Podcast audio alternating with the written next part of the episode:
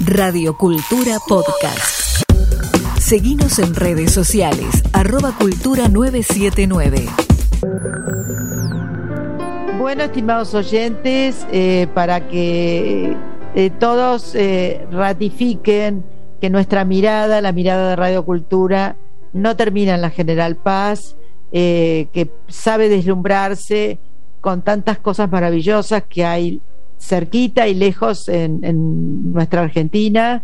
Aquí tenemos muy cerca, en el Museo de Tigre, como les conté, una magnífica exposición y yo tengo el placer, eh, el gusto de recibir a Tulio Andreusi, que es el, curador de esta magnífica exposición eh, y que entiendo que es un enamorado de la escultura. Eh, buenas noches, Tulio, ¿cómo estás? Buenas noches, Magdalena, muy bien, gracias, muy contento. Bueno, contento con la muestra y nosotros contentos de tenerte acá. Contanos cómo fue esto eh, de llegar a esta exposición de esta escultora que, que a mi juicio es poco conocida y reconocida en la Argentina, básicamente porque es poco conocida. Así es, poco conocida. Eh, durante bastante tiempo, en realidad prácticamente desde su llegada a Argentina, prácticamente estuvo invisibilizada, a pesar que en el 2010, el año de su fallecimiento, se le hizo un importante homenaje en el Museo Oscar Niemeyer de Brasil. Pero bueno, estuvimos, la Casa Museo estuvo esperando todo este tiempo en el que también se estuvo trabajando silenciosamente. Y bueno, este, vamos a tener la primera muestra retrospectiva, homenaje a Magda Frank em, en el Tigre. Y bueno, es algo que nos pone muy contentos después de, todos estos, los, caminos, los tiempos en el arte son bastante largos. Y bueno, Así es. se nos dio ahora el poder presentar a Magda en una importante muestra con con 40 esculturas, pues, unos 50 dibujos, material fotográfico, documental. 40 esculturas en una exposición, eh, esto es una tarea de largo aliento, supongo.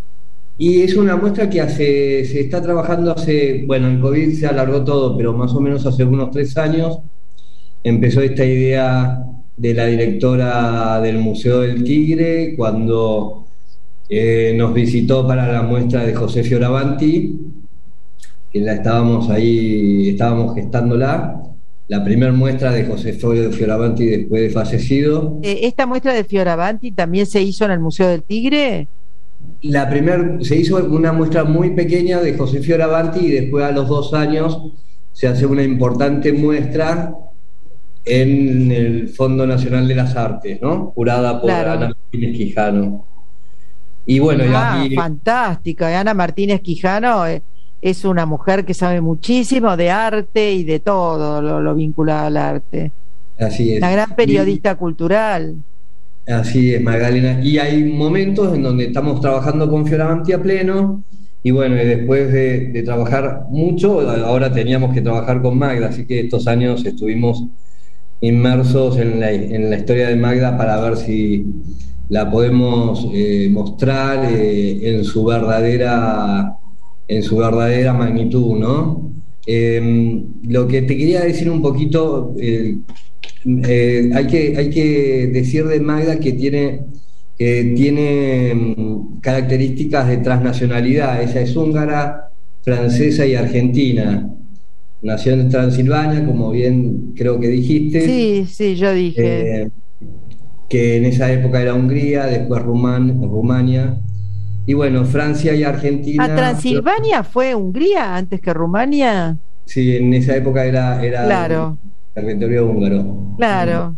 Bueno, sobreviviente de la Shoah, sí. la Segunda Guerra Mundial. Eh, su vida, hay algo, eh, su vida fue transversalmente cruzada por los tres ismos más importantes del siglo XX: nazismo, comunismo y feminismo.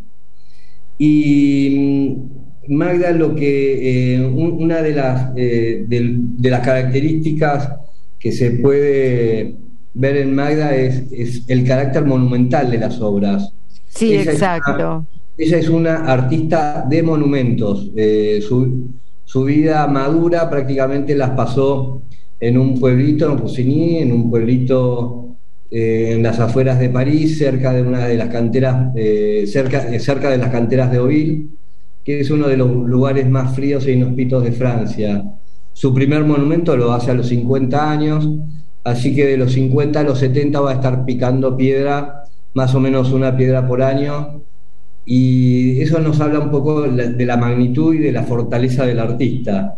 Sí. Eh, esas personas que el sufrimiento las termina blindando y no les quitan nada de las ganas de vivir. Así es, ella consideraba que el arte europeo como el paradigma cultural occidental estaba en decadencia, era la cultura que atravesaba, habían atravesado las guerras, el holocausto, y bueno, ella entendía que había que encontrar una nueva forma de pensar, una nueva forma de, de vivir, de encontrarle sentido a la vida.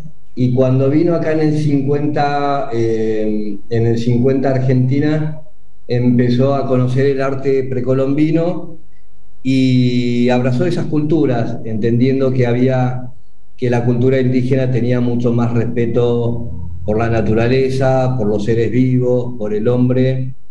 Y bueno, ese es un poco el camino de esa, ¿no? Es una, eh, es, una hermosa lección, Tulio, para todos los artistas argentinos, ¿no? No mirar para afuera todo el tiempo y transmitir la belleza de, nuestras culturas primitivas. Así es, e, esa, esa era un poco, no crítica, pero sí, sí, sí afirmaba de que los artistas argentinos teníamos que aprender a ver la belleza de nuestro continente. Exactamente. Y, decía, hay que contar lo que nuestros ancestros nos dijeron con arte contemporáneo.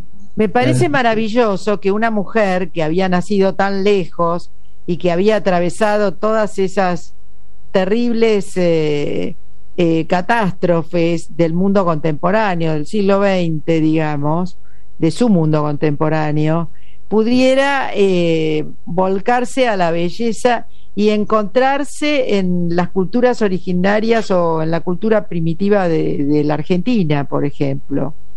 Así es, bueno, esa dice que todo el arte americano tiene, eh, es decir, más allá de que tenga variaciones, es, tiene como un lenguaje que, identifica a América. Y, claro que eh, sí, por supuesto.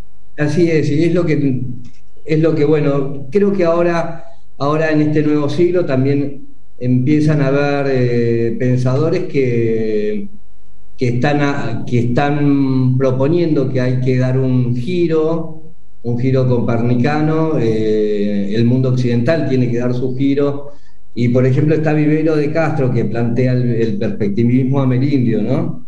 Sí, eh, así es. Así que un poco lo que hay que, lo que, hay que ver es ver una nueva forma de encarar eh, la vida, ¿no? El ser humano. una de las cosas que a mí me, me enseñó Magda, eh, me enseñó Magda, me enseñó más, más que todo la, la, obra de Magda, que paso mucho tiempo contemplándola. Una de las cosas que me enseñó es hacer un poco, un poco más humano. Bueno, eh, la escultura a mí hace ya varias décadas, yo que tuve un padre artista, pintor, que cada vez me enamora más. Y me gustaría que como nuestra audiencia eh, no ha visto todavía esta exposición, que nos cuentes un poquito eh, de qué, cuáles son los motivos que ella toma, eh, que vos que se muestran en esta exposición, ¿no? Sí, la, em, los motivos de las obras, digamos. Así es. Em, las obras son de cara, tienen alguna connotación surrealista, son abstracciones. En, primer lugar, la muestra va a contar con una parte figurativa, un Em, un expresionismo figurativo de posguerra, Eh, y después empieza toda la, decantación de la abstracción hasta llegar al propio lenguaje de Magda, que es el lenguaje de este americanismo americanista al que estamos haciendo referencia. Es una obra muy aceta, muy, muy sintética, eh, este, trata de encontrar... Sí, de líneas muy puras, de líneas muy puras. Así es. Em, vamos a, vamos a trasladamos cinco piedras de la casa museo, pedimos importantes bronces, importantes bronces en tamaño de colecciones particulares, eh, maderas, también vamos a tener maderas y, y, algunos y muchos y algunos bocetos de monumentos. O sea em, que es muy la exposición es muy diversa y además eh, diversa en sus materiales. O sea, es, es, muy exhaustiva. Esto te debe haber llevado mucho tiempo. Lleva mucho tiempo. Y después una cosa más, eh, un, detalle que, que, es lo que más eh, a mí me, entusiasmaba. Magda dejó escrito, dejó unas 24 hojas escrita con sus memorias, eh, contando anécdotas de su vida, contando un poco su dolor, un poco esta cosa de, buscar eh, la elevación del alma. Y, las obras están eh, dialogando con los textos de ella. Con esos textos. Exacto. Bueno. los textos, las fotos de ella de cuando era joven, de cuando era grande, la obra. Eh, Maravillosa.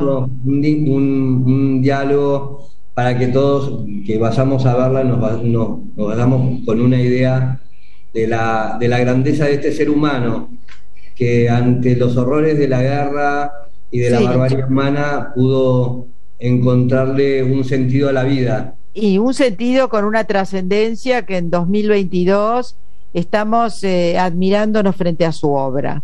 Tulio, la verdad que nos has hecho un aporte eh, muy rico y que creo que a nuestra audiencia eh, le van a sobrar ganas para acercarse a Tigre, para hacer un poquito de turismo y visitar ese bello museo con esta exposición que realmente yo eh, les digo que vale la pena. Te agradezco, Magdalena. Lo que me entusiasmaría de la muestra es que Magda vas encontrando muchos amigos para que vayan difundiendo la obra. Exactamente. Y, creo que lo que va a ser posible, la, muestra va a estar desde, desde abril, desde el 8 de abril hasta diciembre, así que vamos a tener tiempo de Sí, claro, claro. llevar a la gente joven, a los colegios y bueno, y conocer a esta, a esta maestra de la piedra. Bueno, me parece magnífico como proyecto, como realización, que la gente se involucre con quienes han creado entre nosotros y también en otros lugares del mundo. Y te agradezco muchísimo tu, tu presencia virtual eh, en Radio Cultura. Eh, y, y bueno, eh, se advierte la pasión con que vos eh, eh, hablas de, de, la obra de Magda Frank y eso es muy valioso. Gracias, Magdalena. Escucha nuestra programación en vivo en fmradiocultura.com.ar.